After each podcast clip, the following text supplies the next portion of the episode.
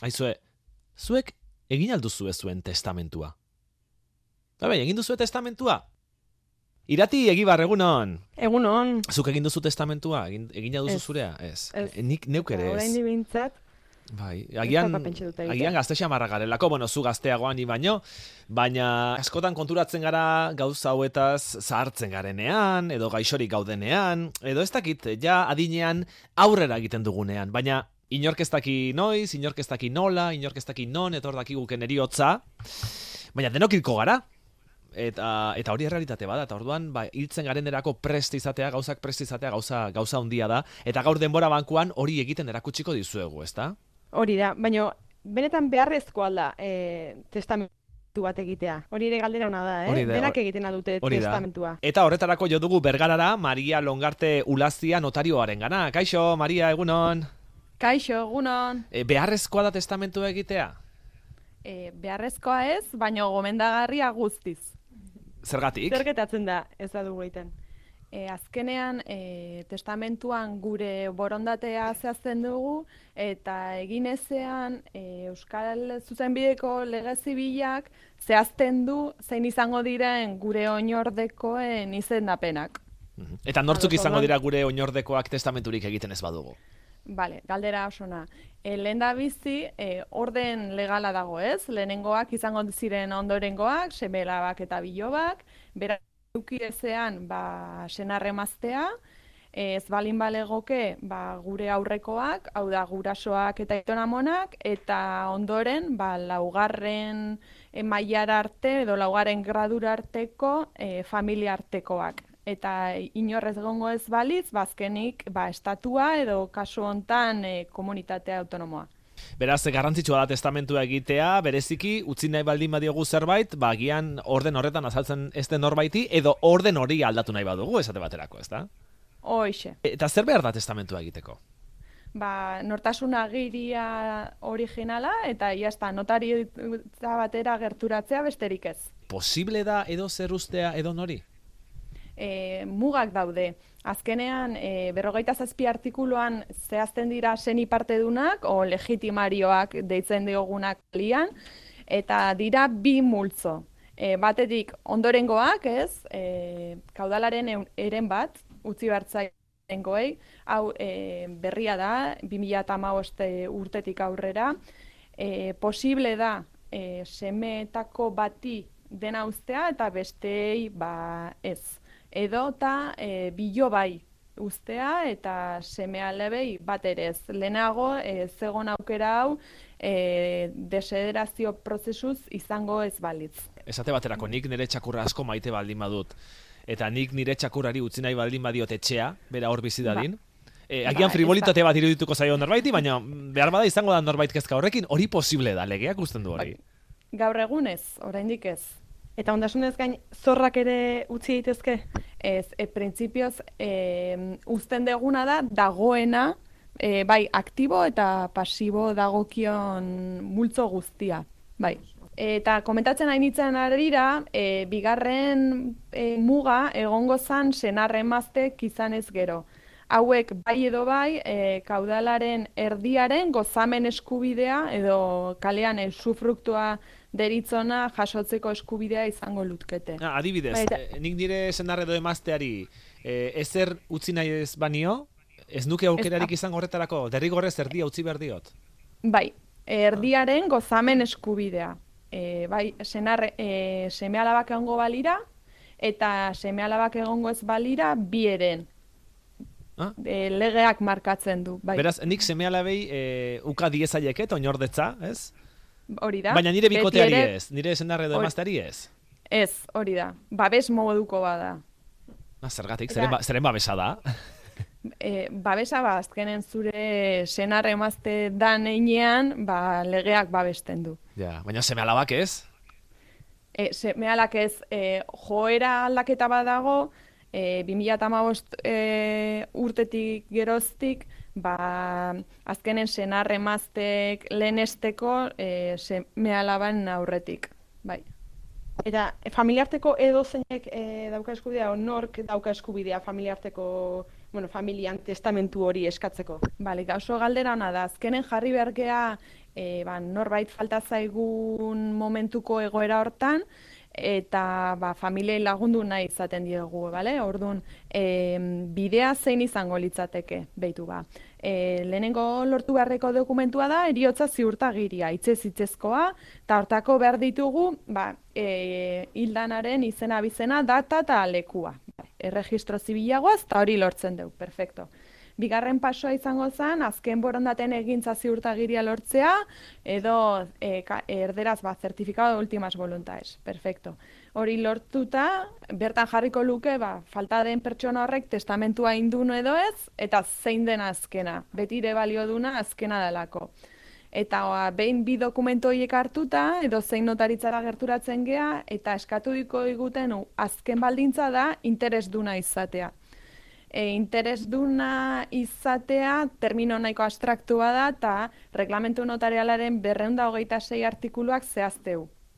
Orduan, batetik oinordekoak edo eta eskumen bat duten pertsona horiek eskatu alko luketela testamentua, baino baita testamentua bertan bera geldituko balitz, e, eskubidea edukiko luketen pertsonak e, baita ere.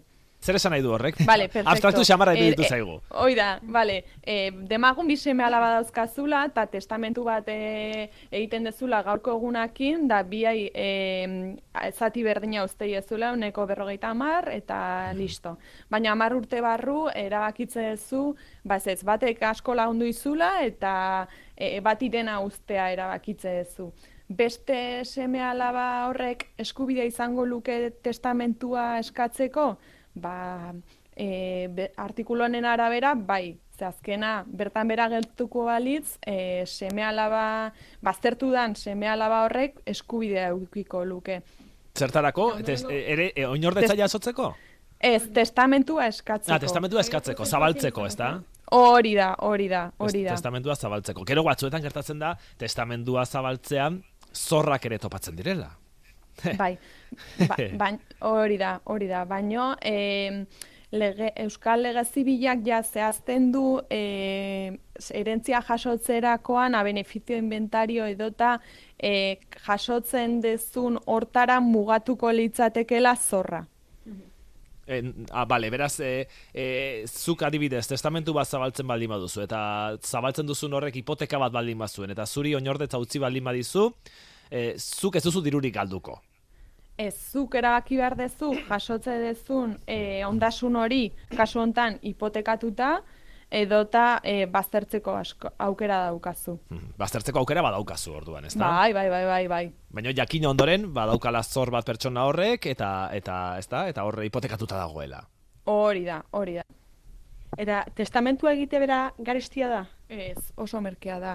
Azkenen berrogeita bost euro doi bueltan, berrogeita hamar euro bueltan e, e, balioi du, eta azkenen asoramentu juridikoa notaritzan e, norbanakoarena da, eta ez, ez da bat ere garestia, eta nahi aldiz, nahi beste aldiz e, aldatu dezakegu, beraz, e, nik esango nuke, e, jasotzen dezun asesoramentu juridikoakin e, konparatzen badegu oso dokumentu merkea dela. Ja, baina, orduan, e, ulertu dudanaren arabera, nik e, zenarra edo maztea baldin badut, esate baterako, e, ezin diot dena nire bizilagunari utzi, adibidez. Hori da. Ez. E, bi muga horiek gaude, hoxe. Bi, e, beti galdetzen dugun e, terminotako bat, da, semelabak dituzu edo ondorengoak dituzu, ba, orduan mugatuta zaude, senar emaztea daukazu, ba, orduan bi muga horiek dauzkaz. Ez dauzkazu, hortik aurrera, libren, nahi bazu bizilagunari edo eta kuadriako bati usteko. Den dena usteko. Hori da. Eta jendeak orokoran egiten du testamentua? Ba, orokorrean, bai, egia esan, e, normalean, seme-alabak izate ditugu momentu hortan, ja, urduri jartzen gea, eta ordun ja dena txukun-txukun utzi nahi izate dugu, eta momentu hori izaten da gehien bat, etortzen dira momentua, edo eta gero ja, bizitza aurrera doan einean, ba, aurrerago. Baina gutxi gara bera zein izaten da adintartea. U, denetikan izaten dugu, baino, bai, bai, e, izango nuke, ba, hori, e, senar emazteak, osea, seme alabak izan dituzten e, bikoteak, edota ja, e, ba, irurogeitik pasadiran e, pertsonak. Eta asko dira testamentuko oinordetzari uko egiten dioten lagunak? Bale, hori e, galdera ona da, eta erabili nahi nuke e, bereizteko testamentua da eta erentzia deitzen diogun e, bi momentu horiek. Azkenen testamentuan zuk esaten duzu nori utzi nahi diozun daukazuna, eta gero jasotzeko momentua, erentziako momentua beste momentua da. Eta orduan erabaki dezakezu, ba, testamentuan utzi dizutena onartu edo ez. Eta ez dira asko izaten e, uko egiten dituzten jendeak. Ja, normalean ez, dira onartuko adibidez, esan duzun kasu askotan, ez, hipotekatuta dauden kasuetan, ez, ondasunak hipotekatuta dauden kasuetan adibidez, ez da? Bai, hori da, olako kasuetan. Bai. Aha. Eta kasu horietan, adibidez, mm, e, ez dakit, ni da, ni hiltzen baldin naiz, eta irati egibarri, usten baldin badioz, nire etxea hipotekatuta adibidez, eta demagun irati egibarrek esaten duela, ez, ez, ez, ez, nik ez dut ordaindu nahi gorkaren hipoteka. Zer gertatzen da etxe horrekin, zer gertatzen da ondasun horrekin, rebotean nork jasoko luke? Claro, ba, komentatu dizuetan, e, e, artikulu horren arabera, ba, familiarteko e, gertukoenari eskainiko zitzaion eta horrela behin eta berriz norbaiteko hartu arte. Ba, gero testamentu sozialak ere badaude, zer da hori zehazki? Ba, gobernuz kanpoko erakundei, ba, kaudalaren zatitxo bat utzteko e, borondate hori zehaztea da. Eta ba, noiz behinka pizten dan moda moduko bat da, eta kasu hontan, ba, dibidez, e, Ukraniako gerraren ari da, ba, bai, berriro gaia piztu da, eta jendea galdezkasi da, ba, nola egin dezakeen, o zein dan bidea egiteko. Mhm. Eta bai, gobernuzkan poko erakundeen esku ustea, zure ondasunak? Bai, orokorrean dena ez, baino zatitxo bat, bai, bai, esatezu, kaudalaren euneko geia, ba, e, gobernuz kanpoko erakunde zehatz honi eta bai gomendatzen dute, bai beraiek eta bai guk, beraiek jakinaraztea e, testamentu egin dezula, eta beraiek zati badaukatera zure testamentuan, beraiek datu basean apuntatzen dute, eta orduan zerbait, falta, e, zerbait e, gertatuzkero, ba, beraiek e, jakinaren gainean daude e, ba, eskatzeko dagokien zatia. Hmm, kaudalaren beste zati bat, aipatzen duzu, kaudala zer da? Baz, ez, ba, e, gerlatzen denaren e, inventario moduko bat, ez? Azkenen eredatzen dana da dena, bai, komentatu izuen bezala aktiboa eta pasiboa, orduan, e, termino bat nola baita esateko, bat, geratzen dan guzti hori. Komentatu nahi nuzukena da, testamentuaren arira jendea galdetzen du ta bizirik eskatu dezaket nere aman testamentua galdera ona da. Orduan, e, ez bizirik gauden bitartean interesdunak soilik eskatu dezake testamentuaren kopia edo apoderatu batek. Familiartekoek ez, hasi ke guztizko sekretua ongo litzateke eta ez dago inungo arazorik e, alde hortatik. Orduan, ezin da lehen agora. Hoi da. Liskarriturri izaten dira askotan testamentuak. E, bai, baino hori, azkenen kordio bat e, dira iritsi dian momentuan etortzen dira, eta edozein konfrontazio dagoela e, paitegitara jo behar dute.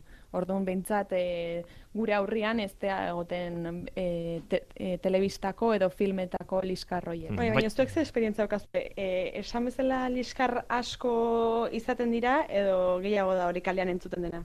E, gure esperientzia da ez ez e, jendea e, oso zentzu duna dela eta oroar ondo moldatzen dira familiartekoak. Bai. Baina lizkarra zergatik sortzen dira agian testamentua idatzi duenak ez duelako argi idatzi edo interpretazio ezberdinak gaudelako edo zergatik e, hain legalki hain egituratuta dagoen e, dokumentu batekin sort daitezke horren besteko interpretazio ezberdinak.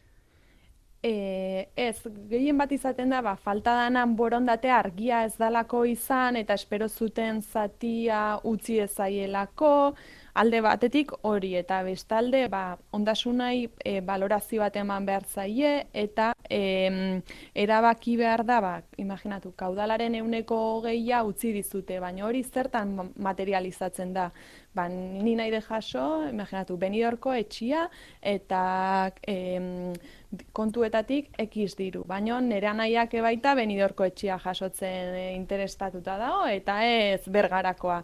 Ba, orduan, klaro, adostasun bate iritsi bergea, e, zein izango dan e, banaketa. eta hor izaten dira konflikto gehienak, banaketa zehazteko garaian. Orduan, aholkatuko aurrez- zenioke jendeari e, beren semealabek liskarrik izan ez ezaten behar bada banaketa hori alik eta zehatzen egitea testamentuan, alik eta zehatzen jartzea e, benidorreko etxean norentzat izango den eta torrebiejakoan norentzat? E, ba, no, normalean bai, zehaztea ez dago bat ere gaizki. Gertatzen dena da, ba, normalen testamento egiten degunetik, e, ba, falta geanea urte asko pasatzen diala, eta edozein aldaketa egon daitekela bide hortan, eta agian e, utzi diot bati Torreviejako apartamentua, eta ondoren ba, merkatua dela eta saldu behar izan dut, eta ordun claro, aztu iten zait testamentuan Torreviejako hau utzi niola ez dakiz semeari. Claro, eta hortikan ere badatoz, ez da hain erresa. Orduan, e, ba, gure gomendioa izaten da, bai, zehaztea, baino e, zehatz mehatz ez. Eta beretzen joatea, ez da? da. Ondasunak aldatu bala, urteak pasala, ba, doitzen joatea, ez? E, ondasunak ere aldatu egiten direlako, ugaritu edo txikitu edo. Hori da. Baina zenbat aldiz aldatu daiteke? Berritzen eh, joan zaitez aldan neurrian eta gehien? Eta... Nahi beste aldiz aldatu daiteke, bai, bai. Osea, ez dago inolako mugarik zentzu hortan. Bai, eta aurrez e, hitzez esandakoak ere pixua dauka? E, mota desberdin, de, e, testamentu mota desberdinak daude. E, notari aurrean egiten dan testamentu ohikoena testamentu irikia da. E, pelikuletako holografoak eta e, baliotasuna badaukate. Baino eduki zehatz bat eduki behar dute eta orduan ez dituzte pasatzen e, filtro formalak demagun. Orduan gomendioa beti, beti, beti e, notario baten aurrera etortzea da.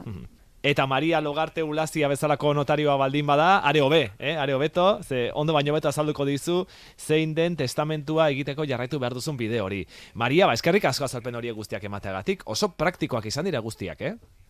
Pozen naiz, eskerrik asko zu egon bedapenagatik. Irati, guk ere egingo dugu testamentua orduan.